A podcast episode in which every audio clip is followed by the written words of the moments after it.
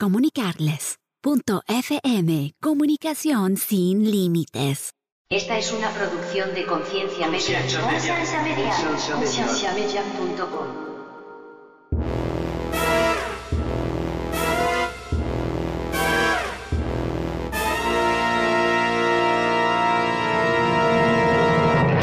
Nosotros deberíamos mejor querer que se aborten más niños para que esos niños terminen el cielo que darle la oportunidad al niño a que piense y después decide no ser cristiano y después se pierda. ¿Hasta qué punto podemos echarle la culpa al, al, al, al no le entender o ¿De qué vida importa más?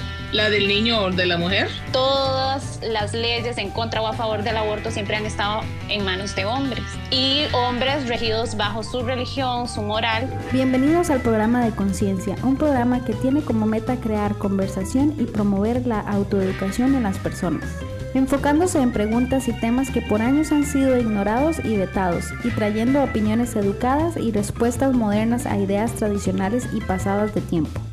Conciencia es una organización centrada en la existencia de Dios y en la necesidad de que las personas tengan las herramientas necesarias para poder defender aquello en que ellos creen.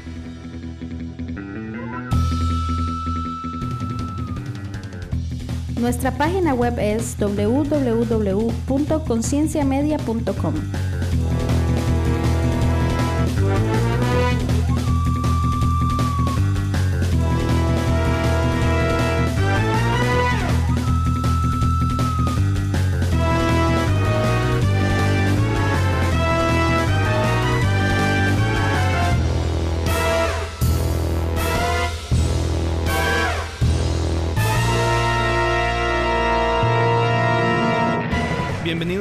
más al podcast de Conciencia. Mi nombre es Andrés yo soy Tony? Yo soy Evil. y tenemos otra vez a una invitada especial, Eli Solórzano de Costa Hola. Rica. Pura vida. ¡Yay! Oye, ¿por qué nomás invitamos a puros ticos en este show? Qué fregados. Solo amiguis de, de Andrés. Sí, ya está, ya está, está pareciendo como la iglesia del pastor Mejía. Puros ticos se invitan. Eh, es culpa suya que usted no invita amigos suyos. Yo no tendría problema de traer, bueno, Ivo, ¿qué más quiere? Yo Bueno. soy amiga de Tu- Tony. Tuve que invitar a Ivo para balancear el desmadre aquí. Yeah. Muy no sé bien. qué, no sé qué balance, pero es, es algo. Oh, sí, es El balance. balance de estrógeno. El balance de estrogen. Sí, sí, El balance balance. de molestar a Andrés. I know. Ya casi le daba un heart attack hoy porque le dije que iba a cancelar y me, me mandó me mandó tres nos con como 20 uh, O's diciéndome no. Y le dije just kidding. Es que eh, este episodio tenemos casi, ¡Qué buena! tenemos casi un mes de estar queriendo grabarlo y por X razones no hemos podido. La mayoría de las veces es Tony. ¿Qué, you. estás, ¿Qué estaba haciendo, man? Estaba estudiando. Sí, man, es porque de, en mi compañía de estaba haciendo, era el manager de, de las partes. Ahora me estoy saliendo de las partes y ahora me estoy metiendo a la oficina para hacer los presupuestos de los carros. Ay, Andrés, está recién casado, déjelo en paz. No, no, no me sirve. Yo por algo le pago. Yeah, tiene vida, dude. Tiene Eh, vida. tengo, tengo que hacer más dinero, güey. Ahí viene el niño. Uy, amén. ¿En serio? Profe- profeta. El hermano Ajá. profeta. Todavía no oficialmente, pero el plan es ojalá que para fin de año ya esté de camino, creo. Aleluya. Recibe.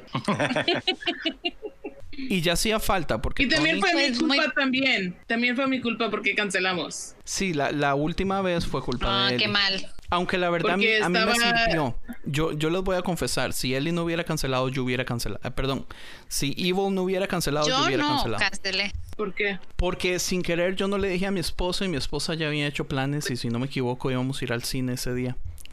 Entonces, Wow. Qué importante. Muy man. mal. yo estaba Muy esperando mal. que alguien más cancelara para echarle la culpa a esa persona, pero en realidad yo iba a cancelar de todas formas. Ay, qué importante. ¿Ve? That's funny. Bueno, entonces el tema que teníamos hoy es... Andrés también tiene vida. I know, right? No lo No, realmente no tiene vida. No, mi, mi vida es ir a ver películas de animaciones al cine con mis hijos. Mi vida es mis hijos. Ah. ¿Fuiste a ver Toy Story 4? Sí, ah, Esa no, esa sí la fue a ver con, con mi esposa. Lo- eh, yo no la vi, pero también vimos Spider-Man. Ay, yo quiero verla. Está buena. También vimos Godzilla. Sí. El de los animalitos me gustó, el del Secret Life of Pets está Ah, esa la vimos también. Yo las veo todas. Tengo una chiquita de tres años y medio y, y mi hijo de 10 años, entonces yo no puedo evitarlo. ¿Y ella se sienta Ah. durante toda la película o molesta? No, para nada, no molesta.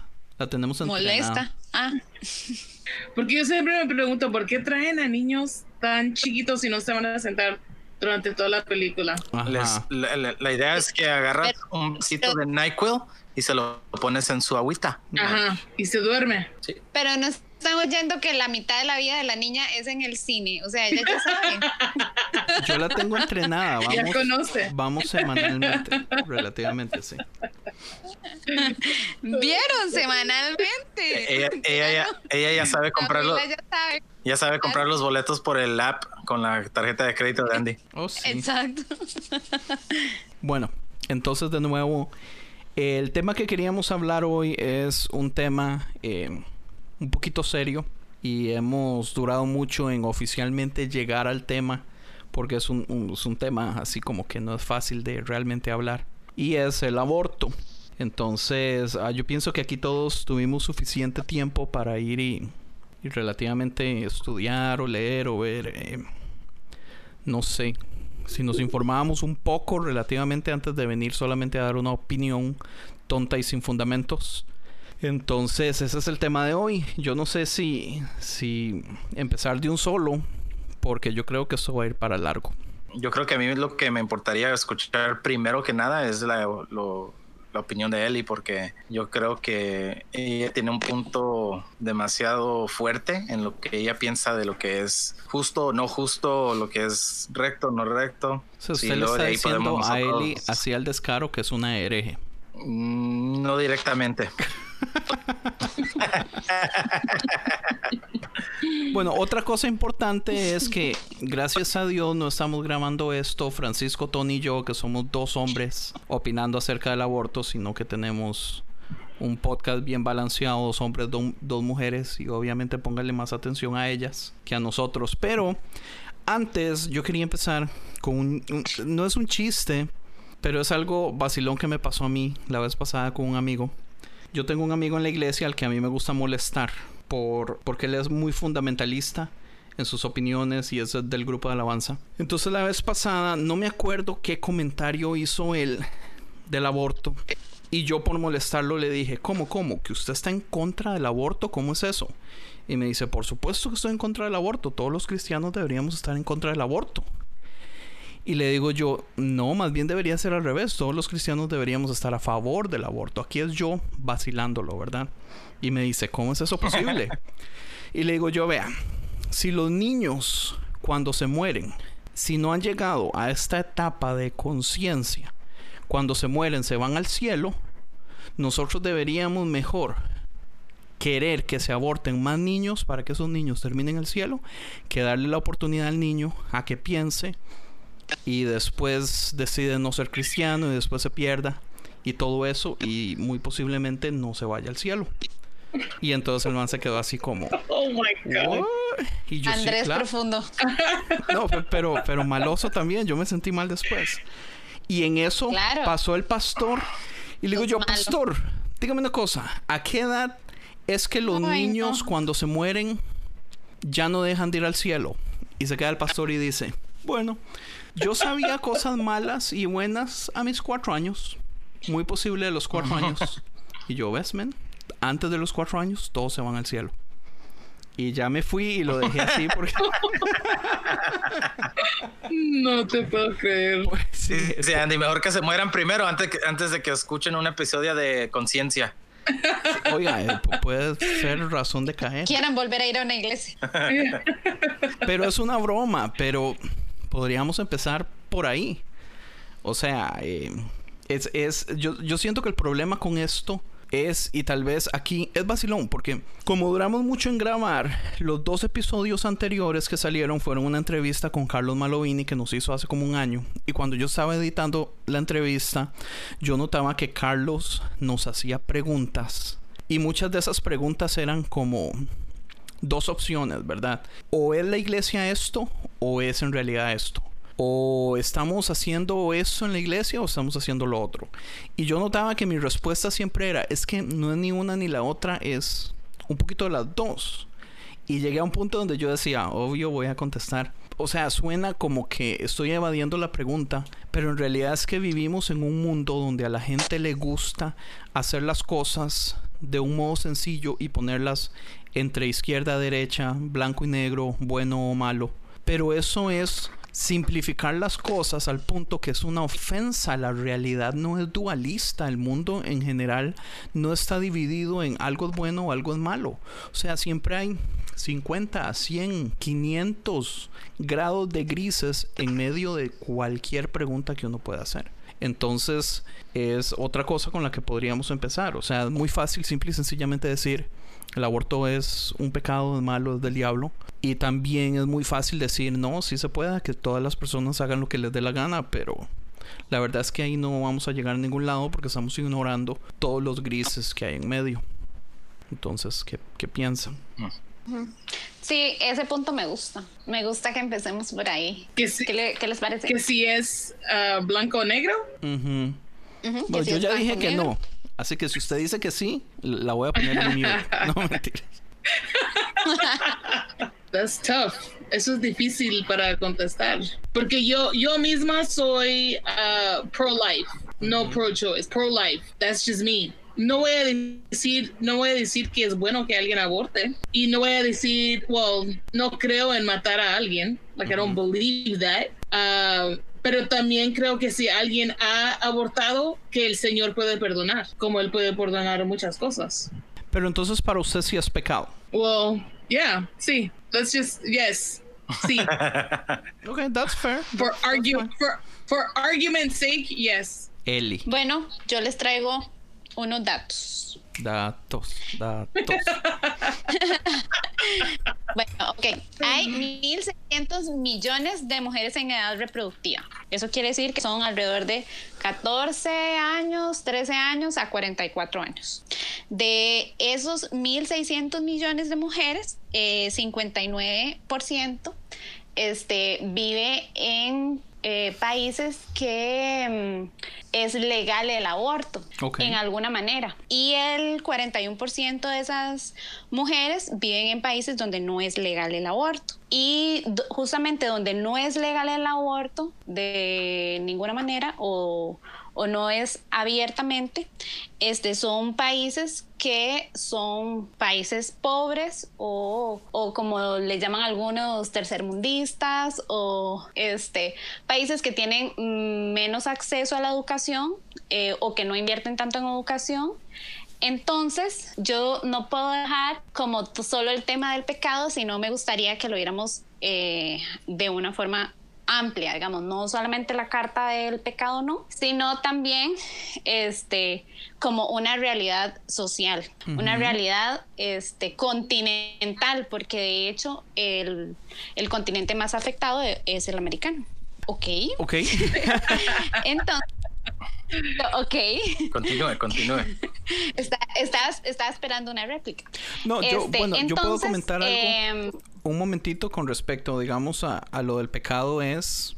O sea, que pecado también, no importa tal vez decir que es pecado o no, basado en que hay cientos de cosas que son pecados, ¿verdad? Y si lo ponemos todo en un plano, o sea, la- las mínimas cosas dice la Biblia como preocuparse, o sea, la, la Biblia dice que preocuparse es su pecado. Entonces, eh, o sea, yo pienso que tal vez esa no debería ser la parte para empezar eh, a mantenerlo. Ahí tal vez fue mi error por preguntarle a Evil si, si creía que era pecado o no, porque al fin y al cabo yo siento tampoco que es el punto importante, ¿no? Ajá, bueno, como yo estoy como del, del tono de los grises, por eso es que eh, abordar algo solamente de, de lo bueno y lo malo, creo Correcto. que no sería justo. Lo limita. Entonces, ajá, lo limita porque eh, si hablamos de aborto tenemos que hablar de los tipos de aborto que hay, ¿verdad? Entonces, que después más adelante podemos hablar de eso. Ento- o sea, lo que yo quiero es eh, no entrar solamente si es bueno, malo o pecado o no, sino que comencemos a preguntarnos cosas como no podemos hablar del aborto si no hablamos de derechos de reproducción sexual. No sé cuántos métodos anticonceptivos conocen ustedes. Em, no sé si a ustedes les dieron educación sexual en el colegio. en No. escuelas. No te creas. Ah. no te Wait, creas. ¿sí? Yeah, in, in school, in like this fifth grade. Es- A Evil, a Evil todavía le falta práctica. Yeah, yo no he practicado ni una vez.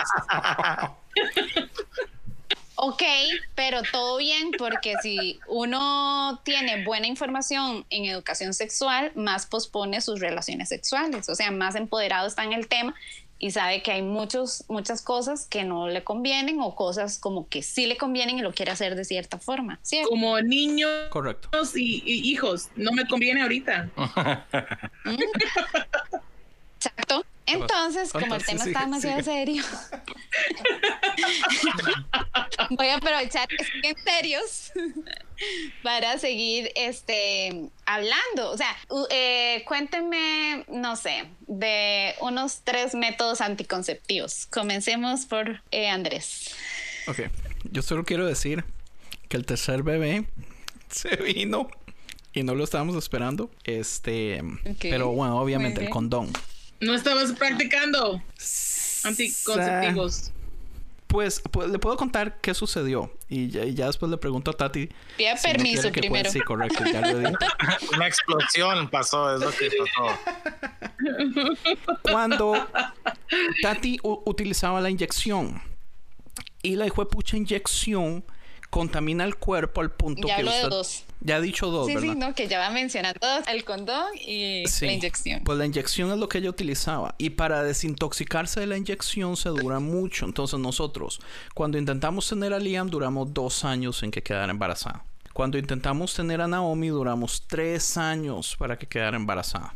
Entonces, eh, esta última vez nosotros dijimos, ok, ya no más kids. Entonces me va a tocar a mí hacerme la operacioncita esa. Eh, que Dios la bendiga. Y ella no se puso la inyección como... Ya por- se operó. No, todavía no, pero ya está en los planes. la, Ok.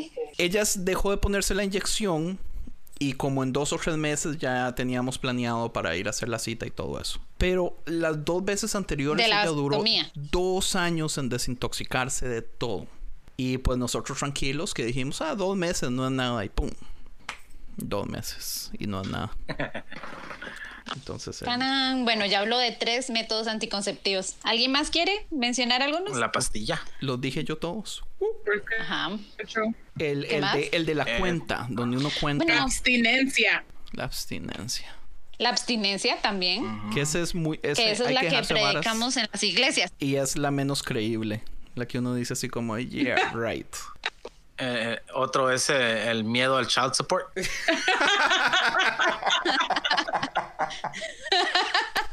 Pero, Very good. Y ya. ok, este, el...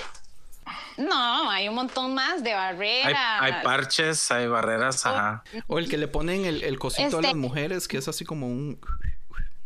Tiene una barrera. El. Oh, ese El es. Hay, ah, hay también un, um, like an iron underwear que tiene un, El chastity, lock. chastity chastity belt. belt. Como la como en The Princess Bride, ¿era? Yeah, como Ey, ese. pero, pero si te ponen uno de esos a ti, vos no vas a poder ponerte tus skinny pants ya. Ya tengo, ya tengo eso puesto. ¿De qué hablas? 37 años. Estoy, estoy buscando que tiene la llave. Hay, hay condones femeninos también, ¿verdad? Que son una chunchota así grande. Sí, hay condones femeninos. Una, chu- una chuchota.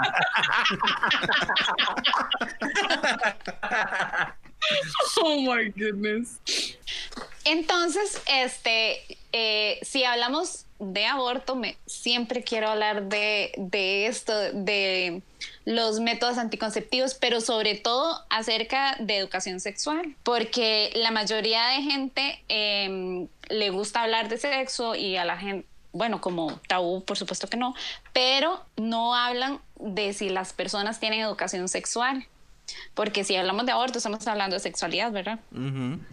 Y entonces, estas, esto es algo que no podemos quitar eh, de en medio y la discusión siempre está en que el Estado no permite eh, educación sexual abierta y tampoco permite este aborto. Y son dos temas que al final las más afectadas somos las mujeres. O los que pagan el child.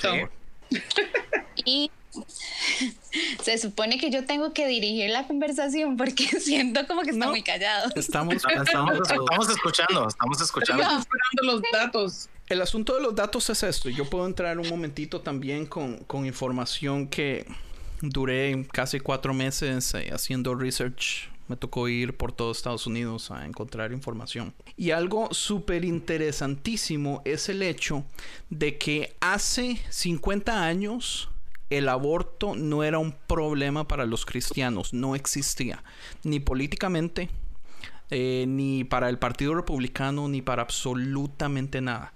Esto es comprobado que fue eh, la creación del partido político que necesitaba un factor para reunir a los cristianos, para poder tener a los cristianos activos en lo que era voto, para poder eh, tratar de hacer la diferencia, porque digamos, antes de, de eso, digamos, en 1971, la Convención Bautista dijo eh, que no había ningún problema con el aborto que fuera legal. Y después en el 73 y en el 75 también públicamente dijeron que no había ningún problema con que el, amor- el aborto fuera legal.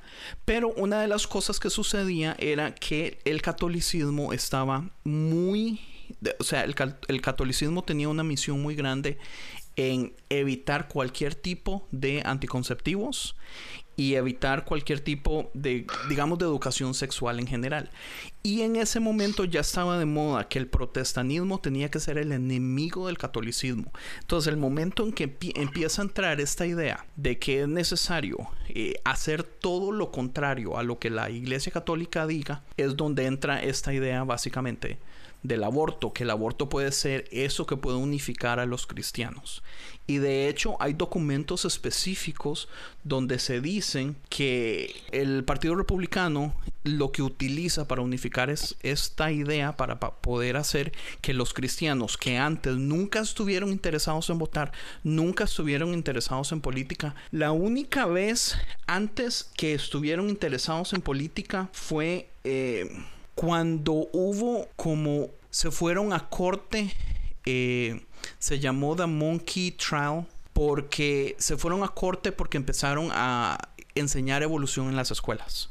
Entonces se hizo un juicio extremadamente raro. Sí, es cierto. ¿Usted, usted ha escuchado de eso? Se hizo un juicio muy raro que fue todo un show donde un profesor decidió eh, ir a corte para que, para que lo demandaran y dos abogados súper famosos se pusieron a pelear con respecto a eso y el cristianismo quedó como la vergüenza más grande. Después de ese momento, y estamos hablando que eso es como en los años 30, después de ese momento el cristianismo no se quiso meter nunca más en política hasta que el Partido Republicano les abre las puertas y les dice, venga, su opinión es importante. Y agarremos el aborto como este punto que nos unifica a todos y por eso entonces ya todos los cristianos vienen y se meten. El asunto, a lo que quiero Bueno, con esta explicación rara es que nunca ha sido un asunto moral tampoco. Fue un asunto político. Fue una estrategia política y los cristianitos, nosotros, o sea, somos muy inocentes. Nosotros nos creemos el cuento que nos den. Entonces agarramos eso con un moralmente a, a pecho. ¿Entiendes? No se ría porque es cierto, Ivo. ¿Sí o no? Bueno, yo entiendo que en Unidos, eh, como de los 70 bajo un, un fallo de la Corte Suprema, Ajá, este, era versus legal en todos los estados. Ajá. Y este, hasta hace poco, gracias a Trump, este, varios jueces han traído de nuevo el tema. Y bueno, eh, como dice Andrés, ahorita hay una plataforma fundamentalista a nivel continental que es importante hablar esto, o sea, que, que está involucrada en la política tiene a todo el continente y ese es el tema. Y el tema, desde mi perspectiva, es porque se han levantado movimientos a favor de derechos sexuales reproductivos y obviamente las feministas a, a favor de el aborto gratuito y despenalizado. Y este, como dice Andrés, esto ha hecho que los cristianos tengan un tema para unirse y este y señalar a los pecadores. ir sobre la moral de las demás personas. Ajá. Su moral y, y lo que es correcto es, según ellos así debe ser. Y todo empezó con el presidente Jimmy Carter que fue en 1976 y él era evangélico. Lo vacilón es que él era demócrata también. Y digamos, la gente pensando que él era un, un, bautista, que era maestro, que era predicador, que tal vez iban a a tratar de interesarse en la política, pero aún así tampoco funcionó, porque al final no, o sea, a los evangélicos no les importaba el presidente en ese momento. O sea, ellos lo que necesitaban era un punto, algo que los uniera, un, una ley, una causa, una misión. Entonces por eso es que ya en el 78, si no me equivoco, es cuando oficialmente ya los demócratas empiezan a utilizar este tema de, del aborto para unificar eh, el voto evangélico que no estuvo ahí por casi 50 años, nunca estuvo. A los evangélicos nunca les interesó en Estados Unidos votar porque no les interesaba la política. Y ahora porque votaron está Trump ahí. Wow. Qué Pues sí, desorden. ahí es donde entra, digamos, la religiosidad a, a un partido, a una ideología. Eh, yo comentaba ahora durante el día con un amigo que, o sea, uno hasta idolatra las denominaciones. Eh, Yo tengo un amigo que está haciendo un, un podcast específicamente donde quiere hablar como con diferentes personas de todas de diferentes denominaciones y encontrar un punto en medio donde están de acuerdo. No hablar sus diferencias, hablar en, en qué estamos de acuerdo para tratar de unificar. Chivisísima la idea. Pero el asunto es que seguimos siendo extremadamente idólatras de nuestra denominación, pensando que, digamos, solo mi denominación es la correcta y las demás todas se van a ir al infierno. ¿Por qué? Por lo mismo, porque nos encanta ser 100% dualista. Cuando en este tema específicamente, digamos, yo no siento que haya una verdad o una mentira, una verdad absoluta. O sea, hay muchísimas cosas que no entendemos. Desde médicamente, digamos, ¿en qué momento es que, eh, por ejemplo, por ejemplo, algo así, eh, ¿en qué momento es que entra el alma a un bebé? ¿Es en el momento que se unen, eh, digamos, el espermatozoide con el ovario? ¿O es en el momento que late por primera vez el corazón? ¿O es en el momento que la mente empieza ya a funcionar? ¿O es en el momento que nace? O sea, eh, ¿cómo podemos nosotros pretender responder esas cosas? Estamos hablando del alma. ¿Entiendes? ¿Tú crees, Sandy, que, que el alma de la persona o del bebé ya está hecha, nomás no, has- no, has- no ha tenido su, su cuerpo para nacer, para entrar? No, porque yo Dios no dice que Él nos... Porque Dios dice que no dice Dios que Él nos ha conocido antes del, antes del vientre de nuestra madre. Él ya nos conoció. Sí, yo sí creo que Dios nos conoció, pero yo no creo que el alma sea eterna.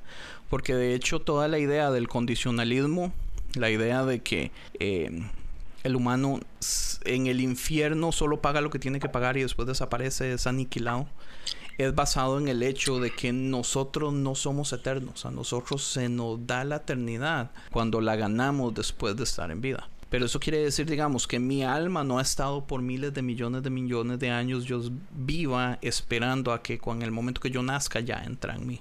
Eh, es una opinión teológica basada en, en lo que sé de la Biblia, pero para mí el alma es creada en el momento, bueno, no sé en qué momento, pero hasta el día, digamos, nue- de nueve meses al día que yo nazco, en algún momento del proceso donde es creada. ¿Qué opinan de eso? Yo creo que esa es una de las preguntas que Dios nos va a responder el día que lleguemos a conocerlo en persona. ¿Qué dice Eli? Este, es que ¿Qué dice Ivo? Estas son como para mí filosofías que realmente nosotros pues no sabemos. Y como el tema del aborto, yo lo primero que toco es a la mujer. O sea, yo no pienso primero en todo el tema de, del alma del niño. Yo tengo que comenzar desde, desde la mujer y mm, tengo que sospechar que todo el tema del aborto es un tema eh, político armado y que entra dentro del sistema patriarcal porque todas las leyes en contra o a favor del aborto siempre han estado en manos de hombres eh, y hombres regidos bajo su religión, su moral. Entonces, eh, para mí es un poco como difícil estar pensando como como en, en temas de, prim- eh, o sea, primero pienso en la mujer. Eso sería la pregunta más de, qui- de, de qué vida importa más, la del niño o de la mujer. No, realmente eh, la discusión no, no es esa.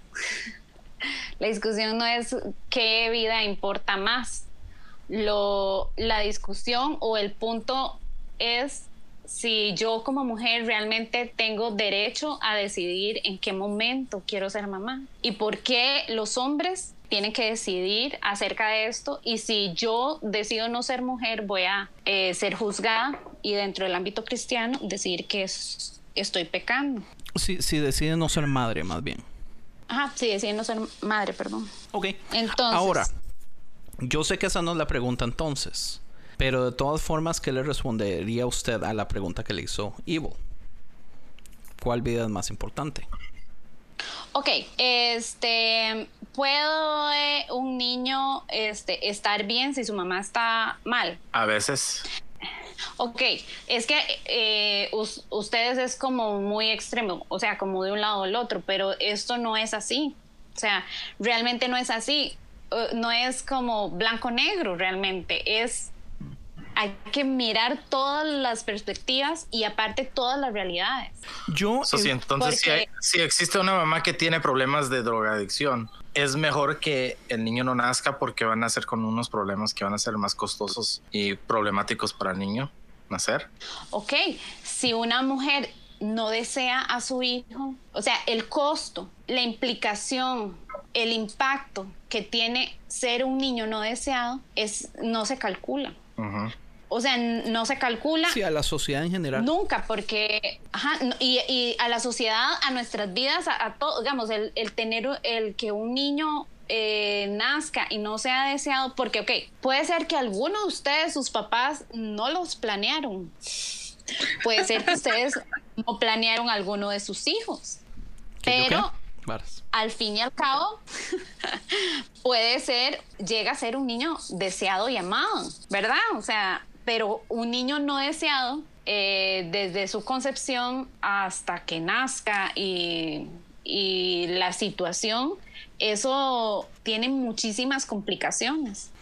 Bueno, y eso es básicamente... y una vida es más Ujú. otra, eso mm, tiene, o sea, no tiene peso. El tema es que hay muchas realidades que, que el tema de los pro vida no ven. O sea, y aparte no vemos en cada país, porque eh, todo, todo, en todos los países es un tema. Eh, ¿Qué significa abortar? Inclusive hay mujeres que tienen complicaciones y llegan a abortar al hospital eh, no queriendo y también son juzgadas por sus familias, por la sociedad y penalmente también. La gente dice, no, es que en casos de, de violación, como en casos de violación. Entonces, o te importa la vida del niño o no, o lo que te importó fue que ella gozó o no gozó en su relación sexual. ¿Cierto o no? Ujú.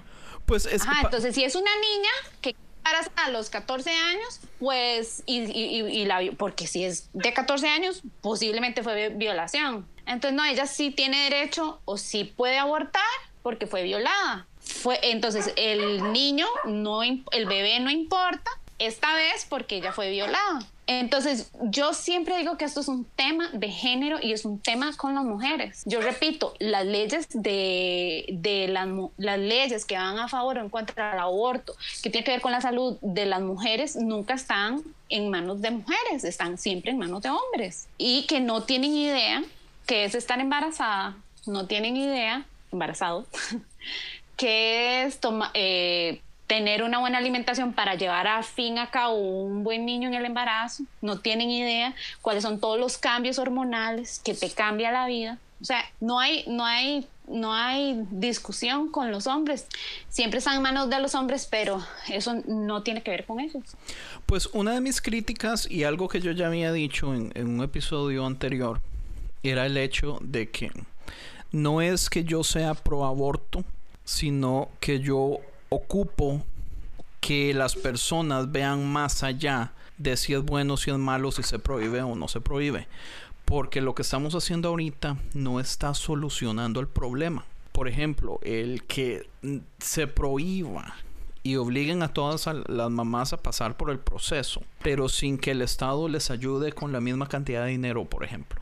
Este, lo que las mamás reciben cuando están embarazadas, cuando tienen que, que salir en leave of absence por el embarazo, que son a veces 3, 4, 5 meses, no es la misma cantidad de dinero que ellas hacían ya antes cuando estaban trabajando.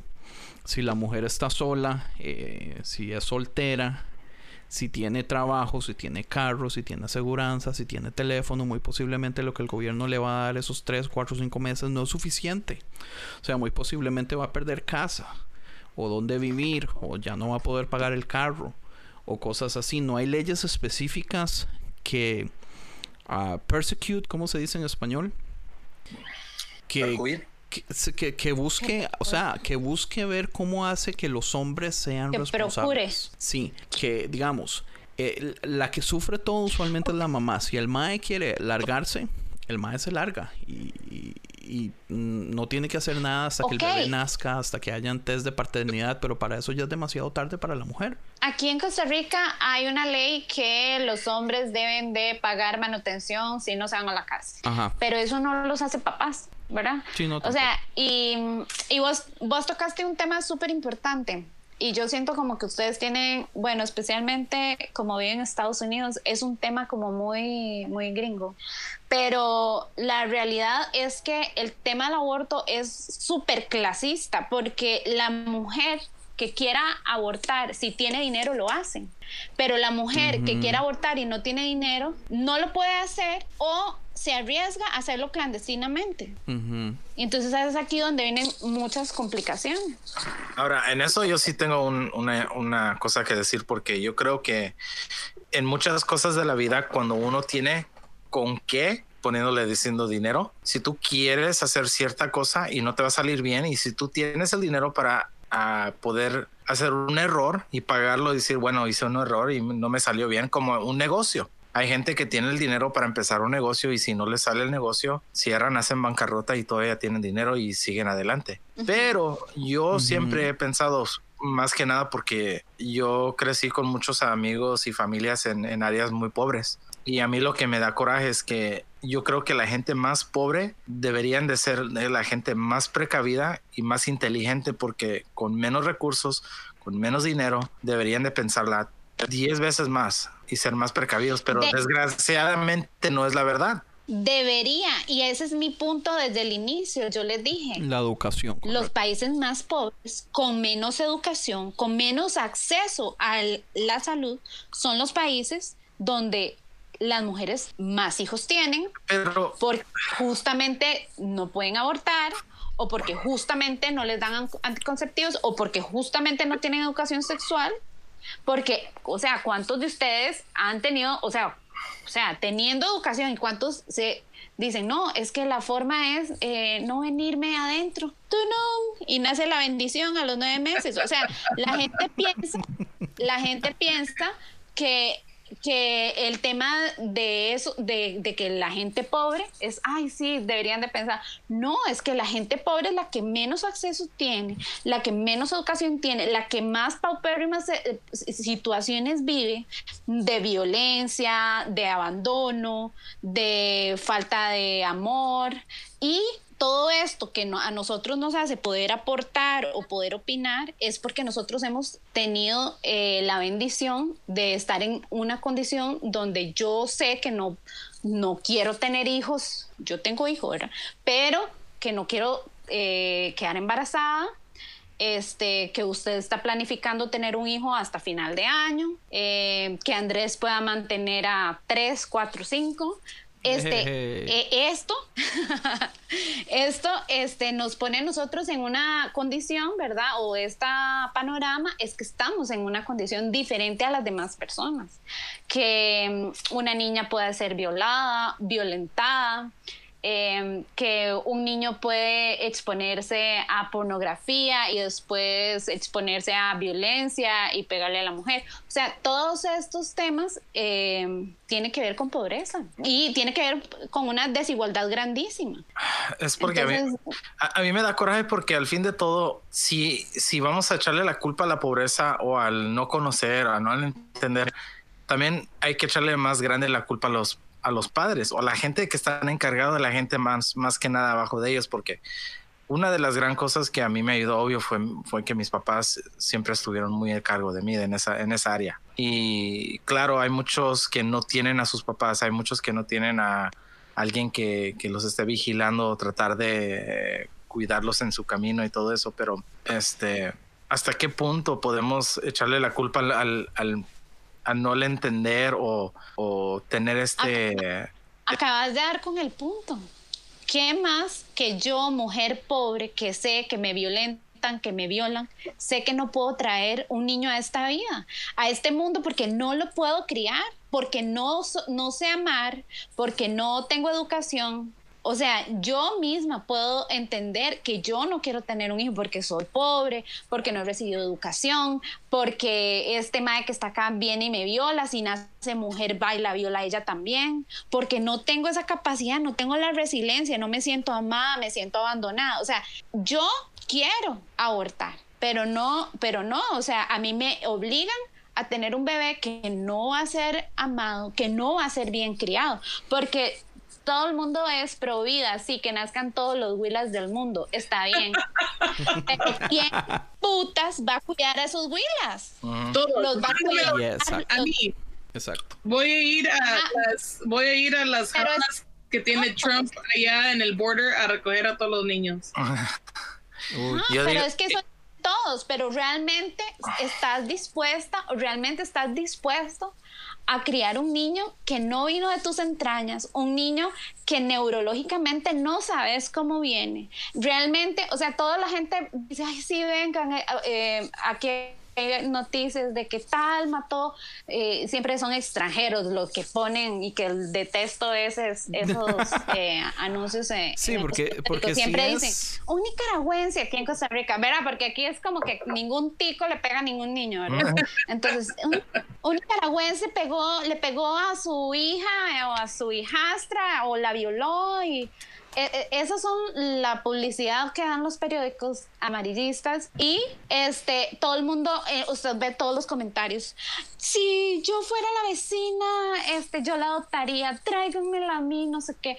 Pero eso no es real o sea, porque mantener un niño, primero es recaro, segundo, o sea, hasta que usted no cría un niño, usted no se da cuenta quién es usted, porque yo les puedo decir, yo antes decía, ay, yo siendo mamá, tal y que te ay, yo siendo mamá, pero no, sométase a la realidad de una persona, un, un ser individual que tiene otros, eh, otra educación o que no tiene educación, y eso eh, eh, te choca, o sea, eso no es, no es fácil, no es real. La gente dice, sí, que vengan los niños a este mundo, pero no traer niños deseados es lo más injusto que le puede pasar a la vida. O sea, saber que mi mamá no me quiso, saber que, que no, solo fue, no, no solo fue planeado, o sea, que si no, que el otro nací producto de una violación, que cada vez que mi mamá me ve, me se acuerda de él, o cada vez que mi mamá me ve, me, quiere matar porque se acuerda, o sea, todos estos temas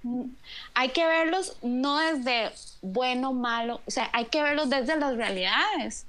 Eh, y las realidades de las mujeres con menos educación, pobres o con menos oportunidades, o sea, son indescriptibles. Y Y además, las mujeres que por sí tienen plata y de por sí han planeado sus hijos, pasan por depresiones posparto, criar a un niño sola. Yo a veces, yo digo, o sea, yo me vuelvo loca si yo no tuviera a mi mamá, si no tuviera a mis amigas. ¿Cómo, ¿Cómo hacen las mujeres solas para no violentar a sus hijos? O sea, que, o sea, uno se vuelve loca, de verdad.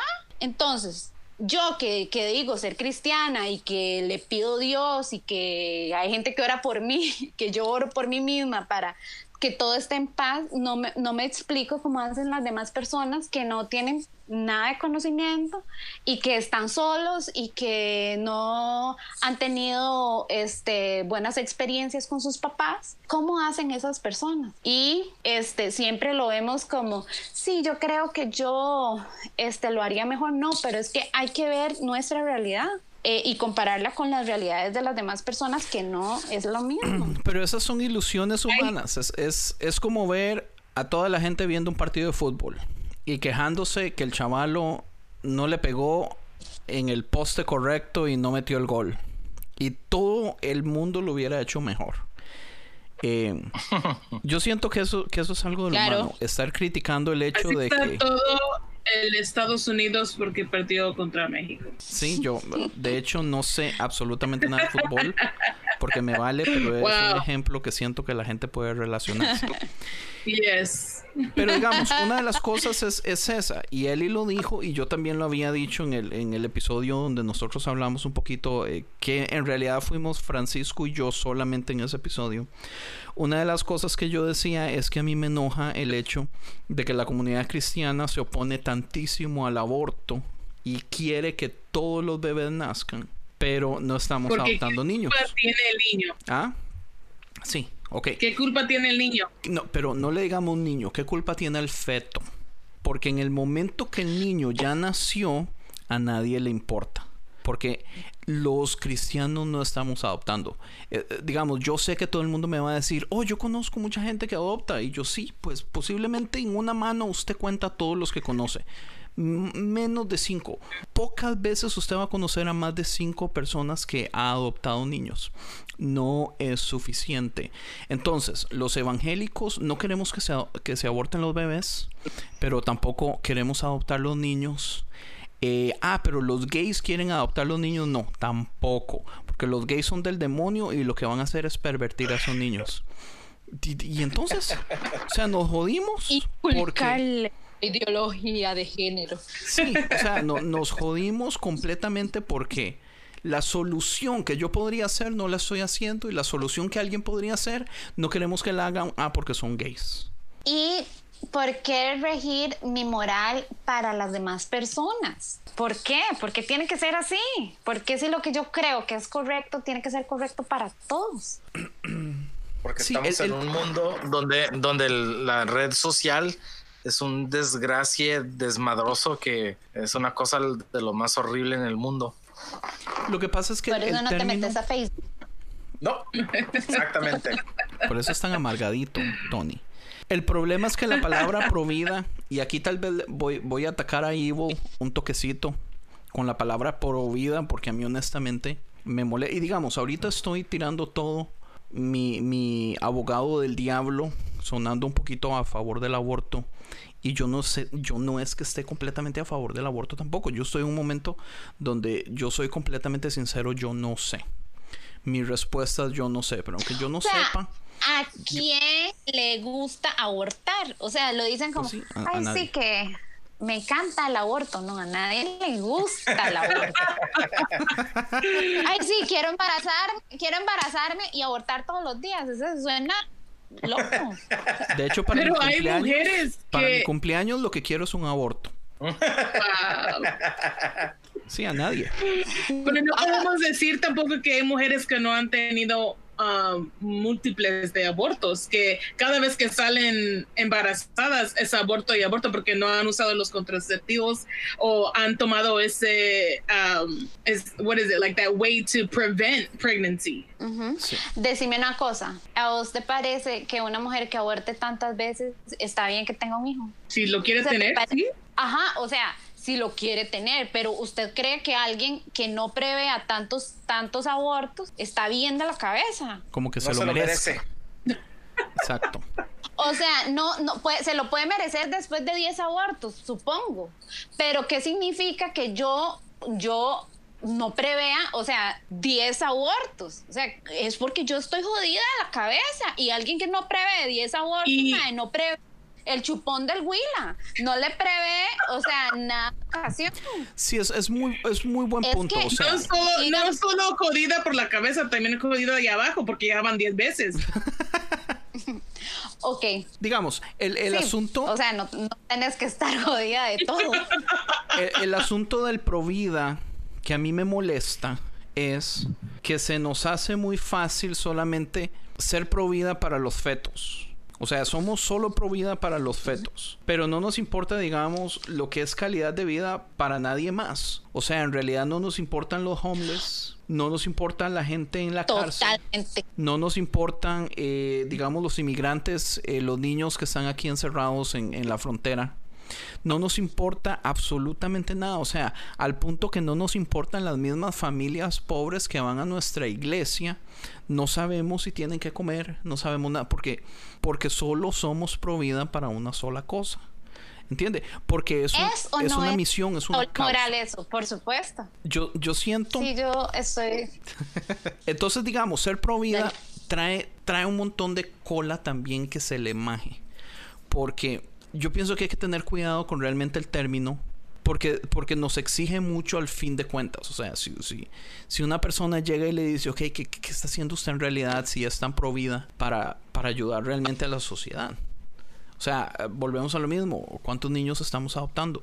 ¿Cuántas iglesias tienen programas específicas para ayudar a las familias que no tienen hijos a que, a, que adopten? Digamos, o sea, aquí puedo meterme en problemas y todo, pero ¿cuántas veces preferimos orar para que Dios le dé los hijos a esa familia que tiene años tratando de tener hijos? Pero tampoco muchas veces pensamos en que pues se pueden adoptar. O sea, ¿hay- ¿cuántos hay en necesidad?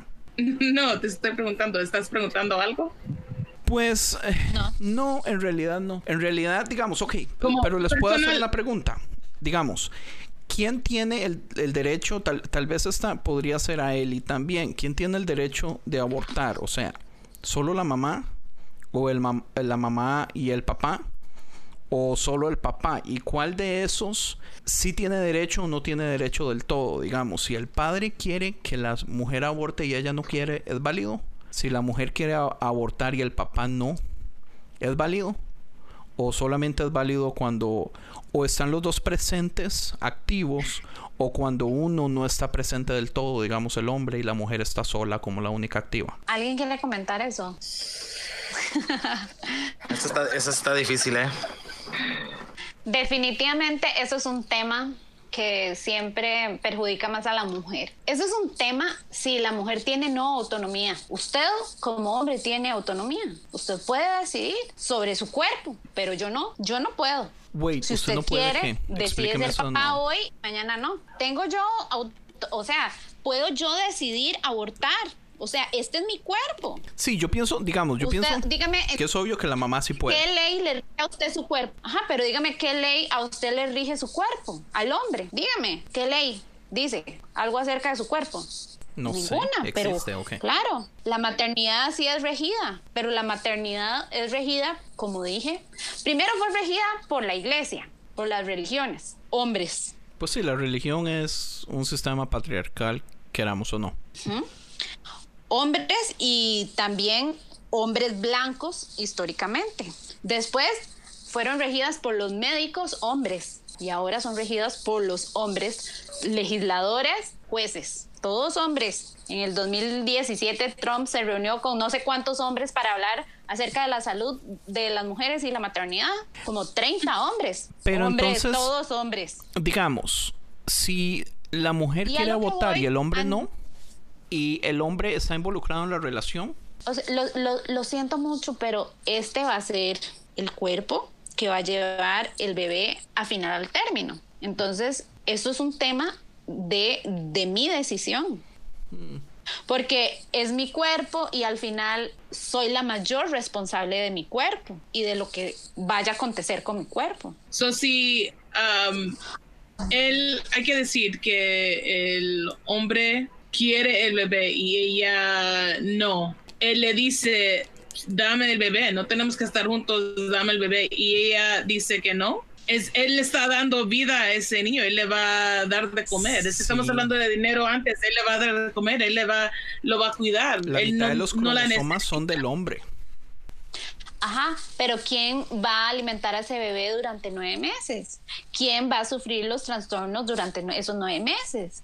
¿Quién no lo va a querer A por los esos nueve hombres meses? le van, le dan achaques también, a veces. Pero también hay muchas veces que la, esa, la, que la, la muchacha o la mujer no tiene con qué y el, el hombre es el que la mantiene y le da de comer y le da todo. Y si el, el hombre quiere el bebé y ella no, y ella no está proviendo para el niño en ninguna manera financiera, ¿tiene el derecho el hombre? Yo pienso que todos los casos obviamente son Ok, sí, pero estás hablando de un tema financiero. Sí, Estás sí. hablando de un tema financiero, pero realmente está en el querer y el poder, o sea, porque soy, o sea, soy yo la que no me va a arro- no me voy a arrojar, no me voy a tomar unas pastillas para para que este bebé siga. Soy yo la que va a pensar en mi nutrición, soy yo la que se le van a ensanchar las tetas, soy yo la que se le va a poner la panza horrible, que me voy a deformar, que voy a pasar problemas hormonales muy fuertes, porque eh, que voy a pasar una depresión posiblemente posparto, o sea, que puedo tener problemas, complicaciones graves en el embarazo.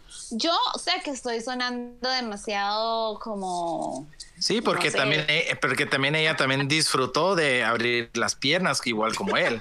O sea, los dos ya, los dos ya sabían en qué se estaban metiendo o qué podría ser el, el- el, eh, lo que iba a salir Pero- de eso. Vos lo que estás juzgando es si ella no se cuidó o no, pero al final sí disfrutó, pero al final al- ca- al- del cuento todo esto tiene que ver con que si yo quiero ser madre, Yo pienso, porque, ok, vos, vos estás diciendo ahí sí, entonces como tú relaciones y lo disfrutó o porque abrió las piernas, ves, es ella, siempre estamos hablando No, no, no. de nosotros. Yo no mujeres. más estoy echando la culpa a la, a la mujer. Yo digo, se requieren dos personas que están haciendo el acto y saben qué pueden ser las circunstancias que pueden salir de eso.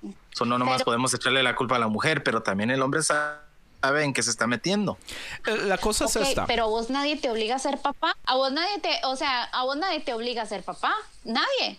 O sea, nadie te obliga. O sea, si vos querés, jalás y ya, chao. El gobierno cuando te mandan child support. Ajá, el, el gobierno.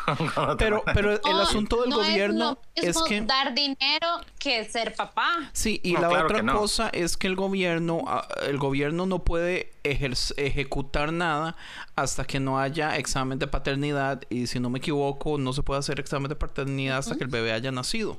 Entonces, de todas formas, los hombres se pueden escapar más de nueve meses hasta que el bebé nazca, entonces ya podemos como formalmente hacer algo así. Eh, pero digamos, yo, aunque yo me considero bien feminista también, y volviendo al punto de que nada es blanco y negro, yo siento que cada caso tiene que verse ah, independientemente, porque por ejemplo, yo, yo no podría, digamos, si mi esposa llega en un momento y dice, yo quiero abortar este bebé que nos jalamos la torta, yo no creo que yo podría aceptar eso. Yo no podría. O sea, eso, eso sería, sería un tema tan serio que yo creo que hasta podría romper la relación. Eh, Porque No, yo creo que yo como padre también yo tengo el derecho, siendo, eh, y por eso es que utilicé esta palabra activo, ¿entiende? O sea, no solo fue el que engendré al bebé, sino que soy parte activo de la relación, parte activo de los otros hijos, parte activo de, digamos, de mantener eh, la unión familiar. Ahora, digamos que sea una pareja independiente que no estén casados. eh, porque el hecho de estar casados pues ya trae cierta seguridad por lo menos a la, a la relación también. O sea, si el papá quiere estar presente y ser activo en la relación, yo pienso que el su voto tiene peso. Ahora, si es un malandrán, eh, todo estupidón ahí que está viendo a ver cómo jala en el primer momento, entonces en ese caso sí su opinión vale mierda. Pero todos los casos son diferentes, pienso yo. Yo, yo desgraciadamente soy una de las personas que a mí es un desgraciado en general. cuando yo miro cuando yo cuando yo veo gente que son irresponsables con lo que ellos tienen o lo que con lo que ellos hacen a mí yo no tengo ningún problema que el gobierno se meta y, y se involucre en tomar total control de la vida de esas personas porque como ellos no tienen el control personal o el entendimiento alguien tiene que hacerlo por ellos como un niño a un niño que quiere manejar un carro a los cuatro o cinco años claro que el papá no lo va a dejar pero hay gente así, donde no hay control, no hay, no hay entendimiento y aún después de hacer el mismo pinche error varias veces, hacen lo mismo porque yo he conocido una vecina mía que tenía como dos hijos. Tres años después ya tenía otros dos más. ¿Y por qué lo hizo? porque el gobierno le estaba dando más dinero por cada hijo que tenía. Y eso a mí me cagaba porque Welfare. ¿cómo vas a tú tener hijos nomás para que te estén dando más dinero cada año? O sea, eso es una estupidez. Y la mamá no los cuidaba, estaban todos sucios afuera, caminaban sin ropa, sin zapatos, todos sucios sin bañarlos. Era un invertido, pone que era un Matrix, nomás los tenía ahí para que le re- recurriera eh, dinero. Entonces, para mí, Es- yo preferiría... Tu vida. ¿Cómo? Es vida eso. Es vida eso. ¿Qué es vida? Lo que estás contando, que esos niños andan ahí todos andrajosos, que nadie los cuida. Es vida eso. O sea, yo sí creo que Claro es que no. vida. No, yo sí, o sea, yo sí creo que es vida. Vida es vida. O sea, yo no puedo decir que algo está muerto o que no vale la pena, porque en ese caso ahí es donde entra el problema de que, o sea, nosotros no ejecutamos niños eh, de 3, 4 años, o sea, usted no ve que se ejecuten niños solo por ser de síndrome de Down que tengan un año, año y medio. Es más, un mes de nacido, eso, eso no sucede, porque vida es vida. El tema, o sea, estoy hablando de que si eso es una buena vida, una o sea, es una expresión. O sea, eso no es, quiere ver a niños así, pero, o sea, sí, entonces, como soy pro vida, entonces que tengan esos huilas, que no los pueden cuidar, que no los pueden mantener, que no les puedo dar amor digno, o sea, no, no. Pero yo creo que a cierto nivel de la humanidad, yo creo que ya no debería de existir tan maltrate de cómo se crean los hijos. O sea, yo sabiendo, porque esa señora hablaba de por qué tenía los hijos y nos- mi mamá me contaba que ella decía porque ah, le daban un cheque más grande cada año de, de tener cada año. Descaradamente lo decía entonces. De- desgraciadamente. Y nosotros sabíamos eso porque el esposo de ella, él, ella ya sabía que ella tenía otra novia. Entonces, e- esa relación era solamente financiera. Entonces, eso a mí me daba mucho coraje. Sí, claro. Entonces, mejor que el gobierno se meta. Entonces, si una mujer que no, tiene, no quiere tener el niño y prefiere abortarlo, y el hombre, si, si pone que si el hombre lo quiere, el niño, y ella no, entonces la vamos a internar, la vamos a dar bien de comer para que tenga el niño pro- eh, propio. Y ya cuando tenga el niño, ella que se vaya por su parte y el niño se puede ir directo al papá. Pero internarla para que le den el- la nutrición correcta al niño para que no vaya a salir Man, pero con es que problemas eso, porque no se quiere cuidar. eso Pero, es o, o sea, tan es que está- caro, o eso sea, es imposible. ok, Que pero lo pague el hombre. Ok, pero es que están hablando como si, como que si nosotros solo en la panza nos dieron comida, o sea, eso no es real. O sea, si ustedes están hablando de eso, o sea, las personas, o sea, necesitan criarse en cariño, en seguridad, en protección. Pero si no O quieren sea- el niño, ¿de qué sirve todo eso? Ah, ok, No pero de- si no quieren al niño, ¿de qué sirve darles de comer? O sea, de- a la, a la embarazada, si no lo quiere, ¿de qué sirve darle de comer? Si el niño igual es rechazado. Sí, pero antes de que nazca, ella- el bebé no va a saber que es rechazado. Que claro que sabe. Eso es algo que usted cree, pero realmente eso, o sea, el, el niño sabe, o sea, que no es, o sea, si su papá lo cría y su papá que le va a contar, ay, su mamá murió. Es más, yo hasta creo embarazo. que los bebés Parto, sienten murió su mamá. Hasta que los bebés sienten emocionalmente dentro de la panza, cuando la mamá llora, cuando la mamá está triste, cuando la mamá cae en depresión, todo eso son cambios químicos que el bebé adentro de la mamá es afectado por esos cambios químicos. El bebé, el bebé sabe todo, entiende, tal vez no conscientemente, pero afecta también su desarrollo químico eh, y emocional y un montón de cosas que no sé si estaré entrando en parafísica ahí, pero, pero yo pienso eso. Entonces, que mejore el aborto, entonces. No, no. Para mí jamás va a ser mejor el aborto. Pero el asunto es que nos limitamos a hacerlo dualismo, o sea, blanco y negro. Cuando deberíamos estar peleando por mejorar el sistema en general, digamos, del modo que lo dice usted, Tony. Eso no existe, el gobierno no puede hacerlo, no hay leyes, no hay proyectos del Congreso para poder aumentar dinero en ese tipo de cosas.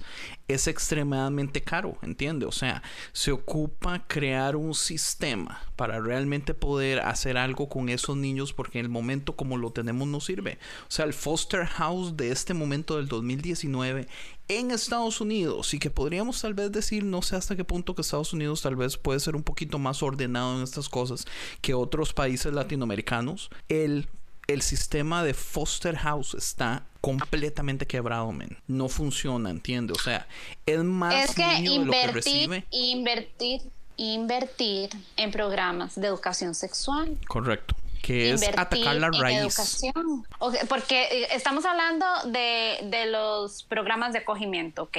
Todo bien, porque siempre van a haber niños en abandono. Pero ¿por qué no, por qué no abrimos la discusión de la sexualidad?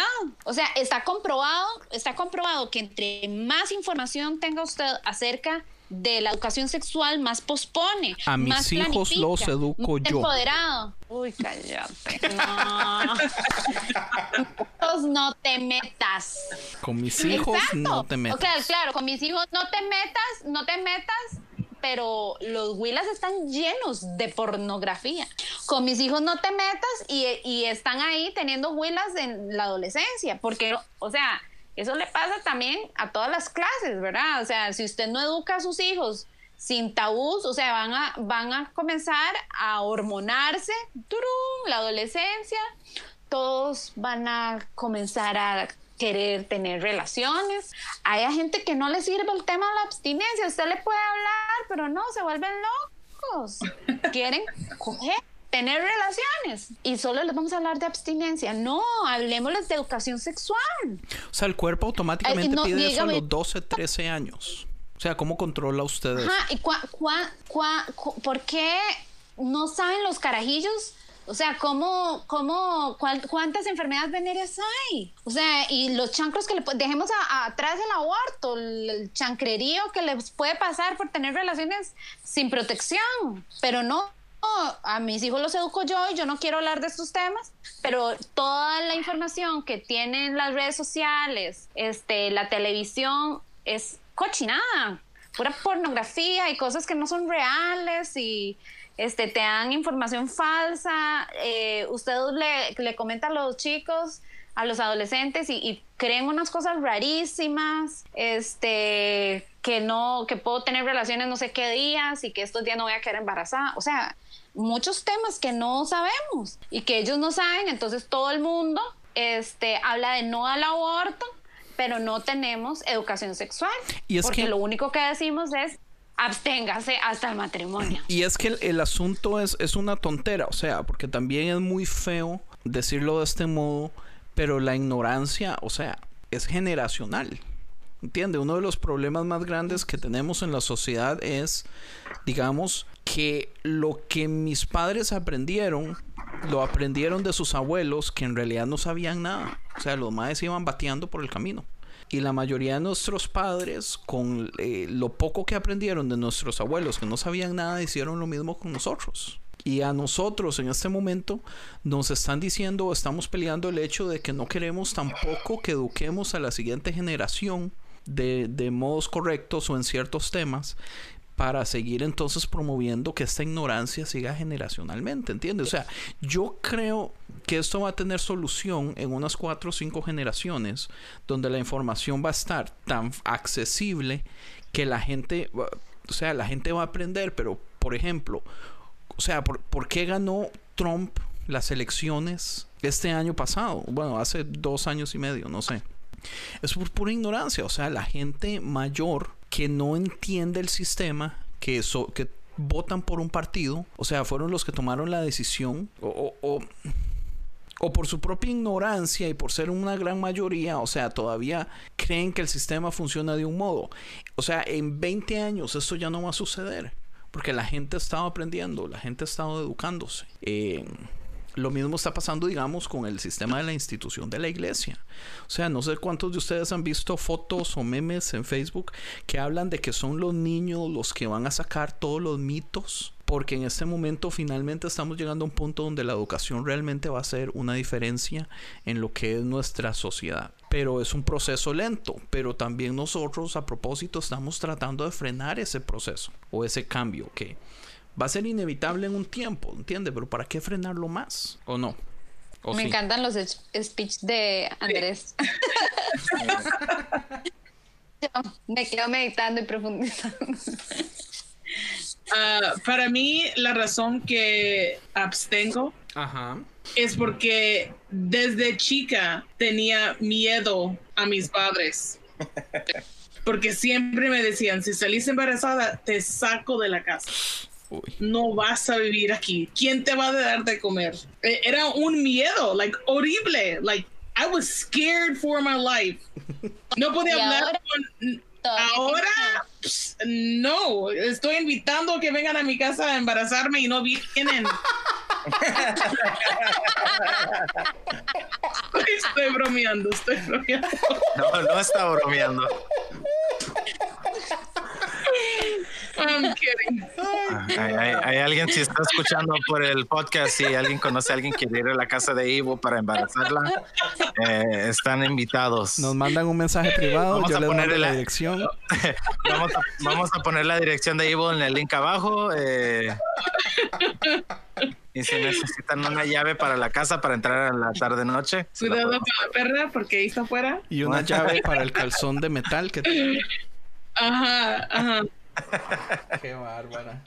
No, ah, no, en verdad, no, cuando estaba chica ah, era un miedo horrible. Y cuando vine a, no sé si es realizar o querer tener una familia, ya era hace unos años. Yo tengo 37 años, so ya era como a, a los 33, 34 que dije, ahora sí, pero ahora no solo va a ser para cualquiera, no va a ser al que eh, oprime el link para agarrar mi dirección a venir. Like, va a tener que ah, ver, eh, hay otras cosas, you know? Es- Tener las respuestas correctas de Tinder. so es- Podríamos postular a Evil y nos van a dar mucho dinero por una virgen. Aleluya. Oye, hay hombres que se matan para tener vírgenes en el cielo. Yo digo, hey, no te tienes que matar, aquí estoy yo en la tierra. Ay, sí, no. Right? Eh, pero no sé, ya co- como está la, la cosa hoy en día, van a querer una con experiencia mejor. No, porque les gusta Wow. como desde vírgenes. Ajá. El gatito. Este, yo quería comentar algo. No sé si ustedes sabían que científicamente más de 3 millones de bebés el cuerpo automáticamente los aborta al año. Este, digamos, el aborto es algo muy, muy común que no tiene que, hacer nada, digamos. En, las primeras dos semanas, la mayoría de mujeres, la mayoría de las veces aborta automáticamente. Entonces es algo, digamos que ya naturalmente existe. El, cuerpo lo hace, ¿entiende? No es que cada espermatozoide que toca un óvulo se fecunda. Es, es más bien al revés. Es de la mayoría, es un porcentaje pequeño los que terminan siempre el proceso. Entonces, eh, o sea, ¿cómo explicamos eso? Nosotros. Eh, son abortos, no dejan de ser abortos, porque si el alma en- eh, se encuentra en el momento que el óvulo toca el espermatozoide, entonces Dios está abortando también millones de millones de millones de bebés. Eh, ¿Cómo encontramos, ¿Y por digamos, el punto? O sea, ¿cuál es la edad correcta? No sé si ustedes también saben cómo funcionan eh, los abortos, pero también, o sea, se, se nos se nos exagera el modo como suceden. Sí hay leyes específicas que dicen que un bebé después de cierta cantidad de, de meses no puede ser abortado. El 90-95% Ajá, de de- los abortos suceden eh, en, en los primeros momentos del aborto, donde no hay un sistema ah, nervioso, donde el, el feto no siente nada. Sí, reco- recordemos que es un cigoto, ¿verdad? Es un embrión, luego es un feto y después es un bebé. Y de hecho cuando se, se todo, el, todo el tema del el aborto específico del que estamos hablando, es antes de los tres meses o más o menos antes de las 14 semanas. Eso quiere decir que, es, que el- o sea, el tamaño es de 5 a 25 milímetros. De, y lo que tiene son células. O sea, ahí todavía no podemos llamarlo persona porque, porque primero es un cigoto, después es un embrión y después es un feto y después es un bebé cuando nace. Acaba de pasar una ley en Nueva York que se puede abortar a los nueve meses, cuando el niño nazca. Sí, pero eso es la excepción también. Eso es la Sí, no excepción. escuchado a los nueve, A esto yo a no los nueve meses, Si yo no tenía idea de eso. No, nunca lo había escuchado. Vamos a llegar un día en este planeta que a los cuatro años todavía puedes decidir de matar a tu niño o no. Pues deberían Oh my abortar a los 10 meses. ¿Cuál es la diferencia? Digamos, esa es una de las críticas de personas eh, antiaborto que dicen cómo es posible que solamente porque pase el canal vaginal ya un bebé es bebé y minutos antes que estaba dentro del canal vaginal es un feto. Eh, o sea, ¿dónde dice uno que está el límite? Y yo entiendo, o sea, el problema, el problema de estas cosas es que no un hay bebé buenas- es cuando ya no depende De del cuerpo mamá. de la mamá para sobrevivir. ¿Y cuándo sucede eso, digamos, físicamente? Cuando nace.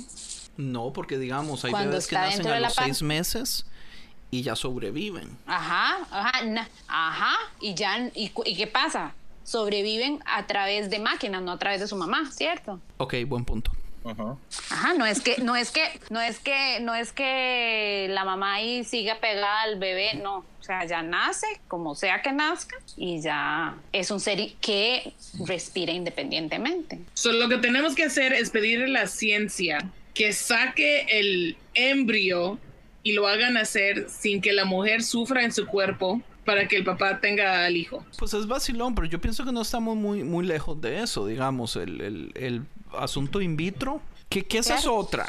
Lo del in vitro, o sea, mucha gente no sabe que para el in vitro los doctores usualmente tienen que ah, fecundar 8, 12, 14 óvulos. ¿Entiendes? O sea, utilizan un montón y con suerte uno pega.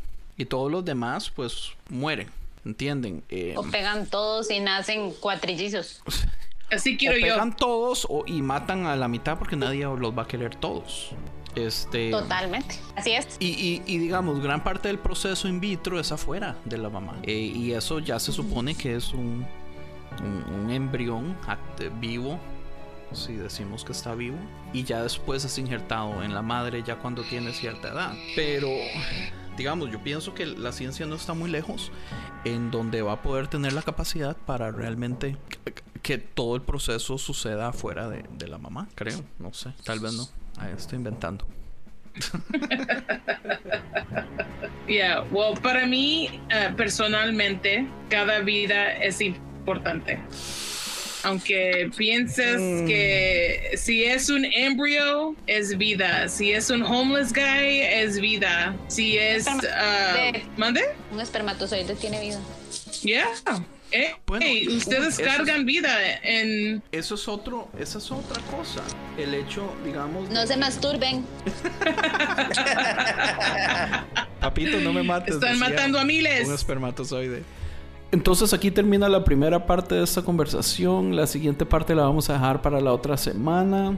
Eh, y ahora los vamos a dejar con una canción de una banda de Ecuador que se llama Cronos, con una colaboración de otra banda de Ecuador que se llama Baez y ah, la canción se llama Eres tú. Eh, Cronos por ahorita tiene ah, como tres singles en iTunes y en Spotify. Entonces eh, pueden escucharlos ahí. Eh, vamos a dejar como siempre los links. Entonces los vamos a dejar con Eres tú de Cronos con la banda Baez.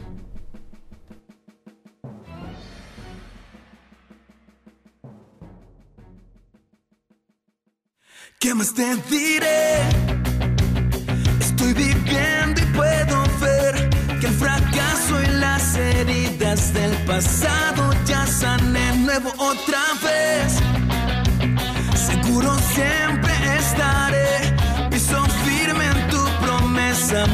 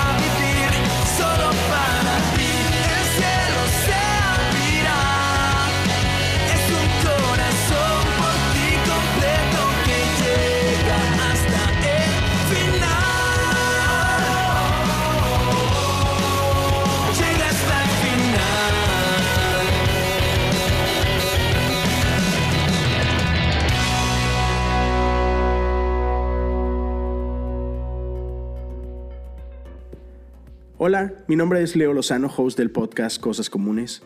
Espero lo puedas escuchar en cualquiera de tus plataformas favoritas, ya sea Apple Podcasts, Spotify, SoundCloud, incluso YouTube y IGTV. El propósito de este podcast es hablar de nuestra fe, pero qué aplicaciones tiene en nuestra vida diaria. Algo que me encanta de la vida de Jesús es que Él nos hablaba verdades eternas utilizando cosas comunes, cosas con las que tú y yo nos podemos identificar y cosas con las que podemos entender cuál es la practicidad de esto en nuestro día a día, cosas que nos retan para cambiar nuestra forma de vivir. Así que en los episodios que he estado grabando, esa es mi intención, hablar de cosas de, de nuestra vida, de, de nuestra fe, de quizá incluso de nuestras tradiciones. Pero, ¿qué tiene que ver eso conmigo si soy un estudiante? ¿Qué tiene que ver conmigo si soy, ah, tengo trabajo de oficina o soy dueño de una empresa? ¿O qué tiene que ver eso en mis relaciones? Entonces, te invito a escucharlo y no solamente a escucharlo, te invito a interactuar conmigo en mis redes sociales. Puedes encontrarme en Twitter o en Instagram como Leo Lozano, H-O-U. Y algo que me encanta es poder platicar contigo, qué es lo que tú piensas de los temas que estamos tocando y juntos crecer juntos, poder ahí pensar en cosas que quizá no habíamos pensado antes, ¿no? Y que eso nos permite expandir un poquito más a cómo vemos y cómo entendemos a Dios y a nuestra iglesia. Así que espero pronto escuchar de ti, seguirte en las redes sociales y seguir esta conversación. Hasta luego.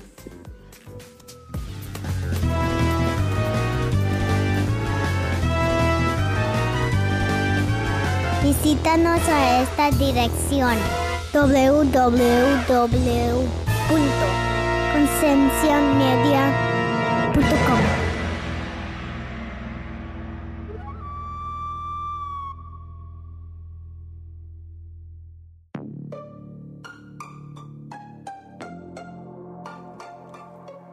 Hey, ¿te gustó este podcast? Visita Podcast Cristianos en Español en Instagram, Facebook y Twitter para encontrar más podcasts como este.